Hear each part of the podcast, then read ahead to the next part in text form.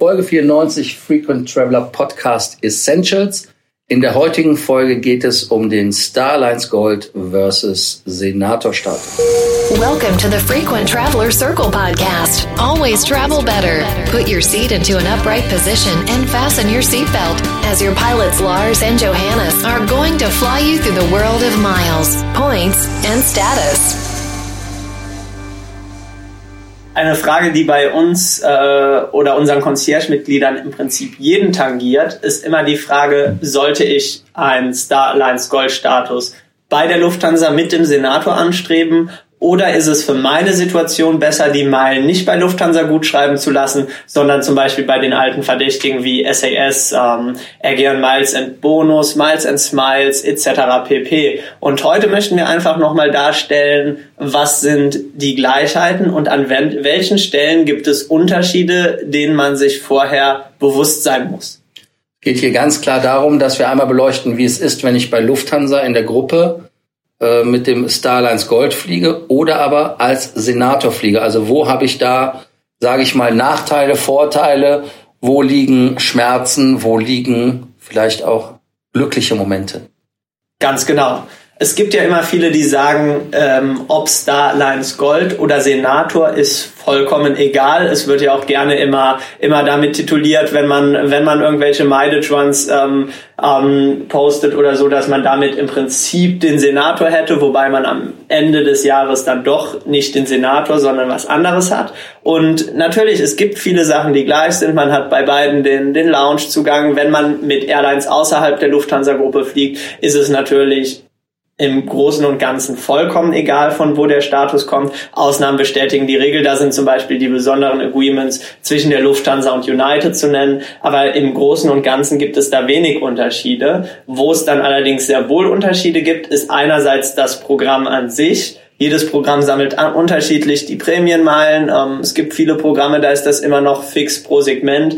Bei Lufthansa ist es ja zumindest, wenn man auf Lufthansa-Tickets fliegt, dann eben umsatzbasiert. Das kann für den einen, der häufig mit teuren Tickets fliegt, nochmal ein zusätzliches Incentive sein, bei Lufthansa zu sammeln, weil man dann eben doch mehr Prämienmeilen bekommt, während der, der mit günstigen Tickets fliegt, der ist vielleicht sogar bei einer anderen Airline aufgehoben, weil es da 100% Entfernungsmeilen gibt oder 50 oder in den höheren Klassen dann ähm, 150, 200% Entfernungsmeilen auch als Prämienmeilen gut geschrieben und damit stehen viele am Ende des Jahres besser da, so sehe ich das. Andererseits gibt es bei der Lufthansa einfach Sachen, wo ich sagen muss, für einen Deutschen, für einen Österreicher, für einen Schweizer ist, wenn man es schafft, den Status zu erreichen, der Senator ganz klar die beste Option. Wie siehst du das? Also einmal, ich würde das gerne das Wort aussprechen, was du eben nicht aussprechen wolltest. Wenn man den Senator bei der Lufthansa nicht schafft, dann ist man Frequent Traveler, also FTL. Das ist ein Bärwort für Johannes. Er möchte es nicht aussprechen, ich spreche es aus, FTL. Dann das zweite, äh, natürlich ist die Frage, äh, die Frage ganz einfach, ähm, macht es Sinn, das zu erfliegen, wenn man nicht Deutscher, Österreicher oder Schweizer ist? Ja, natürlich macht es auch Sinn, das zu erfliegen, wenn man nicht die Nationalität hat. In dem Sinne, wenn man zum Beispiel oft über Frankfurt, über München oder sonst was mit der Lufthansa fliegt, dann macht das auch Sinn. Also ich bin ein großer Freund einmal grundsätzlich davon, dass man, wenn man mit einer Fluggesellschaft viel fliegt, da auch den Status gut schreiben zu lassen. Ich habe zum Beispiel meinen Status bei der SAS aus verschiedensten Gründen. Einmal, weil ich bei der SAS am meisten fliege, das ist ganz klar. Aber auch, weil ich die Star Alliance Gold Benefits, die ich, wenn ich mit Lufthansa mal fliege, im Prinzip gleichwertig empfinde wie beim Senatorstatus. Lass uns doch einfach mal anfangen mit den Benefits, die es gibt. Der Benefit wäre ja zum Beispiel einfach der erste ist Priority Airport Check-in. Was kann ich als Senator machen? Da gebe ich dir recht, da hat man erstmal wenig Unterschiede. Später am Flughafen, wenn es dann in die Lounge geht, auch erstmal keine Unterschiede. Ja, aber dann lass uns doch einfach mal aufklären. Also du hast einmal Priority Airport Check-in, du hast Extra Baggage Allowance, du hast Gold Track, du hast Airport Lounge Access, du hast Priority Boarding, Du hast Priority Baggage Handling, das sind die Flyer, die Sticker, die äh, Orangen, die man sieht. Äh, du hast äh, Priority Reservations Waitlist, aber da kommt ja der erste Senatorstatus zu tragen, wenn ich auf Lufthansa Swiss oder Austrian bin. Ganz genau. Lufthansa bevorzugt natürlich, wie jede andere Airline auch, immer erstmal noch die eigenen Statuskunden. Also es ist natürlich besser, ähm, ein Star Alliance Gold als gar keinen Status zu haben. Aber wenn es hart auf hart kommt, dann wird der Senator immer im Flugzeug sitzen, während der Star Alliance Gold draußen bleibt. Und das ist, äh, wenn es EWOPs gibt, dann hat man als Senator da immer noch mal einen Benefit. Wenn es mal was gibt, wo es um Kulanz geht, da ist man als Lufthansa natürlich auch mit den eigenen Statuskunden ein gutes Stück kulanter als mit den Fremdstatuskunden. Also man sieht hier natürlich, dass die Loyalität einerseits äh, im intangiblen Bereich sehr belohnt wird, also alles, was jetzt kein Published Hard Benefit ist, äh, da geht durchaus sehr viel. Man hat bei Lufthansa natürlich auch über den Senator-Service ähm, nochmal gewisse Synergieeffekte, wenn man dann tatsächlich Lufthansa bucht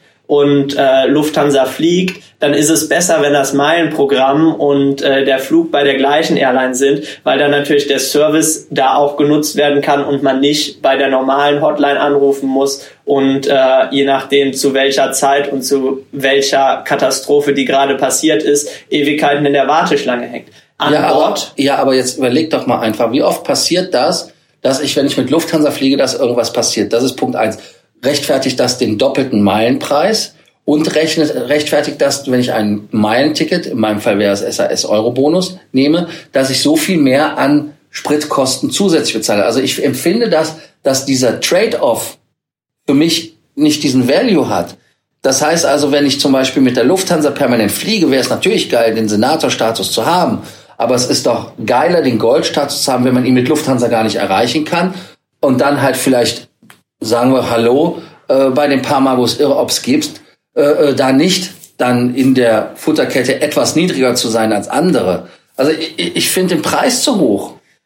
Das, das sehe ich teilweise anders. Also einerseits natürlich, wenn man, wenn man äh, die, die 45.000 Meilen bei SAS schafft, aber viel mehr dann auch nicht, dann ist es natürlich sehr hart, sich da hochzuarbeiten, um den Senator zu bekommen. Aber wenn man jetzt regelmäßig so auf die 90.000 Meilen kommt und dann eben guckt, ja, jetzt buche ich das Ganze vielleicht mal clever und mache mir damit die 100.000 voll, zahle vielleicht bei dem einen oder anderen Flug mal etwas mehr, hab dann dafür aber den Senator, dann gibt es extrem viele Vorteile. Anfängt das Ganze mit den E-Vouchers. Man kriegt die E-Vouchers, wenn man Senator wird, bei der Verlängerung. Die Dinger sind wahres Geld wert. Das sind im Prinzip vollwertige Upgrades. Ähm, die Verfügbarkeit ist wie bei ähm, Award-Buchung, die ich auch bei Miles More sehr gut finde. Einerseits ähm, hat man natürlich bei Lufthansa und Swiss ähm, als Senator kann man sich auf Wartelisten sitzen, setzen lassen und da wird häufig was frei. Andererseits die Swiss First Class kriegt man ja als Fremdstar Alliance Gold gar nicht gebucht als Award. Die sind geblockt. Die kriegst du nur über das Lufthansa Miles More Programm und das Gleiche gilt, wenn man die Lufthansa First Class mit etwas Zeitabstand buchen will. Weil sind wir mal ehrlich, ähm, natürlich kann es vorkommen, dass du kurzfristig First Class buchen möchtest, Lufthansa, und dann froh bist, dass es Awards gibt. Aber ist es denn toll, wenn man als Fremdgold immer nur 14 Tage vorher sieht, ob der Urlaub jetzt funktioniert oder nicht? Ja, die Frage ist natürlich dann die, die Frage der Planung.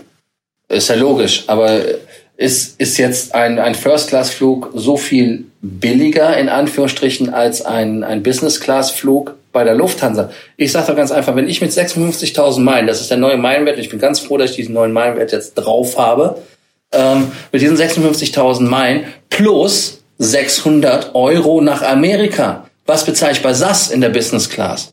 So, das heißt also, da habe ich lieber die 30 Dollar, die ich an YQ bezahle und die 56.000 Meilen, die man als Lufthansa äh, äh bezahlt, äh, bei der SAS abgeflogen oder mit meinen SAS-Meilen, das sind ja auch nicht äh, äh, viel mehr, sind ähm, da auch in dem Bereich.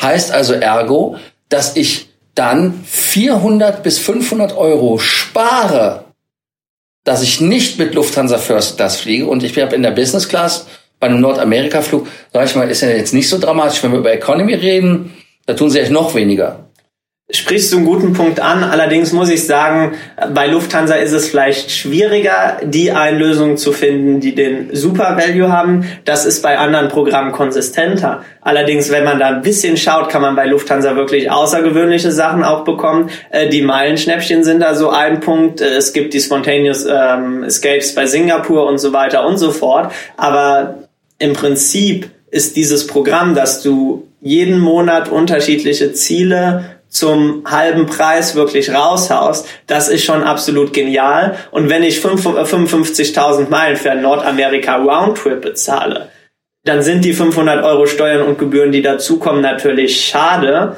Aber immer noch ist es ein ausgezeichneter Deal, weil sind wir mal ehrlich, die 55.000 Meilen, äh, die hat man schnell zusammen. Äh, im, im, Im Zweifelsfall ist das eine Kontoeröffnung und ein Zeitschriftenabo. Das ist richtig, aber jetzt gehst du ja von der First Class auf die Business Class ein. Also da ist ja dann die äh, äh, Sonderkonstellation. Und die Frage ist natürlich, wie oft sind die Meilenschnäppchen dahin, wo ich hin will? Bin jetzt gemein, ich weiß. Ja, das äh, ist auch wirklich ein Punkt. Andererseits ähm, bei anderen Programmen, wenn wir dann nochmal auf die First Class zurückkommen, die kannst du oft 14, die kannst du vorher 14 Tage vorher gar nicht buchen. Also ähm, das würde ich jetzt als größeres Problem sehen. Da bist du bei Lufthansa frei. Und die Meilenschnäppchen, es ist nicht immer die Destination, die man sich wünscht. Es gibt allerdings auch wirklich regelmäßig oder ab und zu den Fall, dass zum Beispiel auch so Top-Destinationen wie Los Angeles, wo man ja wirklich zwölf Stunden unterwegs ist, in der Business Class für 55.000 Meilen und 500 Euro buchen kann. Also das ist schon absolut genial. Um jetzt aber nochmal ähm, vom Miles and More Programm weg etwas auf die Senator-Vorteile zu kommen. Der Status ist zwei Jahre lang gültig das ist auch ein riesen Benefit. Äh, man hat dieses eine tote Qualifikationsjahr. Das bedeutet, man muss nicht jedes Jahr die 100.000 Meilen erfliegen, sondern es reicht, wenn man einmal in zwei Jahren 100.000 Meilen erfliegt und kann dann im anderen Jahr auch ganz komfortabel deutlich weniger Meilen erfliegen, ohne dass es irgendwelche Nachteile hat. Ähm, das ist meiner Meinung nach eine sehr schöne Sache und wenn man die Qualifikation einmal geschafft hat, dann ist man für zwei Jahre plus den Rest des laufenden Jahres Senator. Ja, gut, ich bin ja auch froh, dass du den Companion Award mir noch gelassen hast, den ich erwähnen kann, weil das ist wirklich etwas, wo ich sagen würde, das wäre bei SAS natürlich eine sehr coole Geschichte oder bei anderen Fluggesellschaften, weil der Companion Award einem wirklich ermöglicht, dass man das zweite Ticket mit 50% Rabatt kaufen kann. Family Pooling haben sie alle, aber am Ende des Tages, wenn ich wirklich einen Strich mache und dann jetzt noch als Counterweight den SAS garantierten Lifetime im Programm, der ist also drin. Und äh, SAS ist nicht im Verdacht, im Moment Belly up zu sein. Insofern äh, hätte ich, wenn ich zehnmal hintereinander 45.000 Meilen erflogen habe, einen Lifetime-Gold-Status. Den hätte ich bei Lufthansa nicht. Und das ist halt meiner Meinung nach wieder das, was es dann am Ende für mich als Fazit aufwiegt. Ähm, wie ich mich entscheiden würde, wenn ich mehr mit Lufthansa fliegen würde, Weiß ich nicht, nachdem ich ja jahrzehntelang, hätte ich fast gesagt, Hon war, es waren ja nur zehn Jahre, also ein Jahrzehnt. Ähm, das ist, ist eine andere Geschichte. Aber im Moment bei meinem Reiseverhalten und bei dem, was es ist, ist für mich mit SAS die Konstellation am stimmigsten. Und ähm, als Fazit für den Senator musst du jetzt leider reden. Ja, das Fazit für den Senator ist meiner Meinung nach ganz generell gesprochen empfehlenswert für jeden, der hauptsächlich mit der Lufthansa-Gruppe fliegt und die 100.000 Meilen sicher jedes Jahr schafft. Der sollte gar nicht überlegen, sondern sich meiner Meinung nach äh, bei Miles and More sammeln und da den Senator sichern.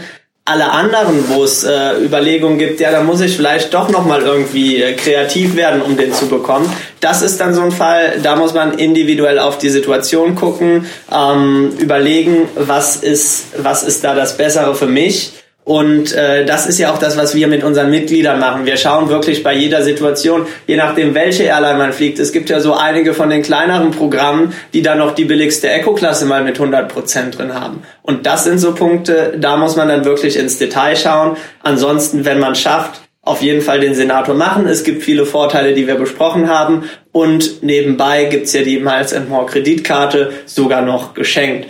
Das wäre da mein Fazit. Danke, dass ihr uns zugehört habt. Wir freuen uns, wenn ihr uns eure Kommentare, eure Gedanken und das, was ihr zu den Senator oder zu dem Starlines-Status denkt, mitteilt. Da freuen wir uns ganz einfach drauf und bei anderen Sorgen, Ängsten, Nöten wie immer uns schreiben. Wir freuen uns, wenn ihr morgen dann dabei seid. Bis bald und abonnieren natürlich nicht vergessen. Thank you for listening to our podcast, Frequent Traveler Circle. Always travel better. Frequent Traveler Circle offers world class travel consulting to help you get the most out of your travel. Find out more about our membership options at www.ftcircle.com.